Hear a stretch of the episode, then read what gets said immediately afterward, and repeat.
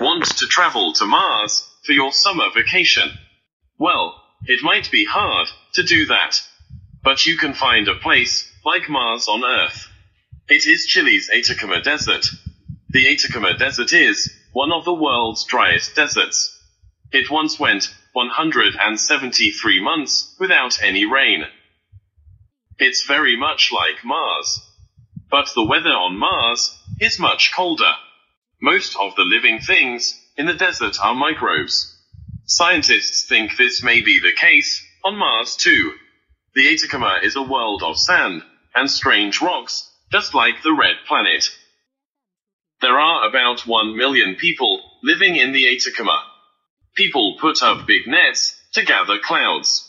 The clouds pass through the nets and turn into water. People use the water for drinking and farming. Can you believe it? In 2015, a surprise rain brought beautiful flowers to the desert. This Mars-like place turned into a colorful garden.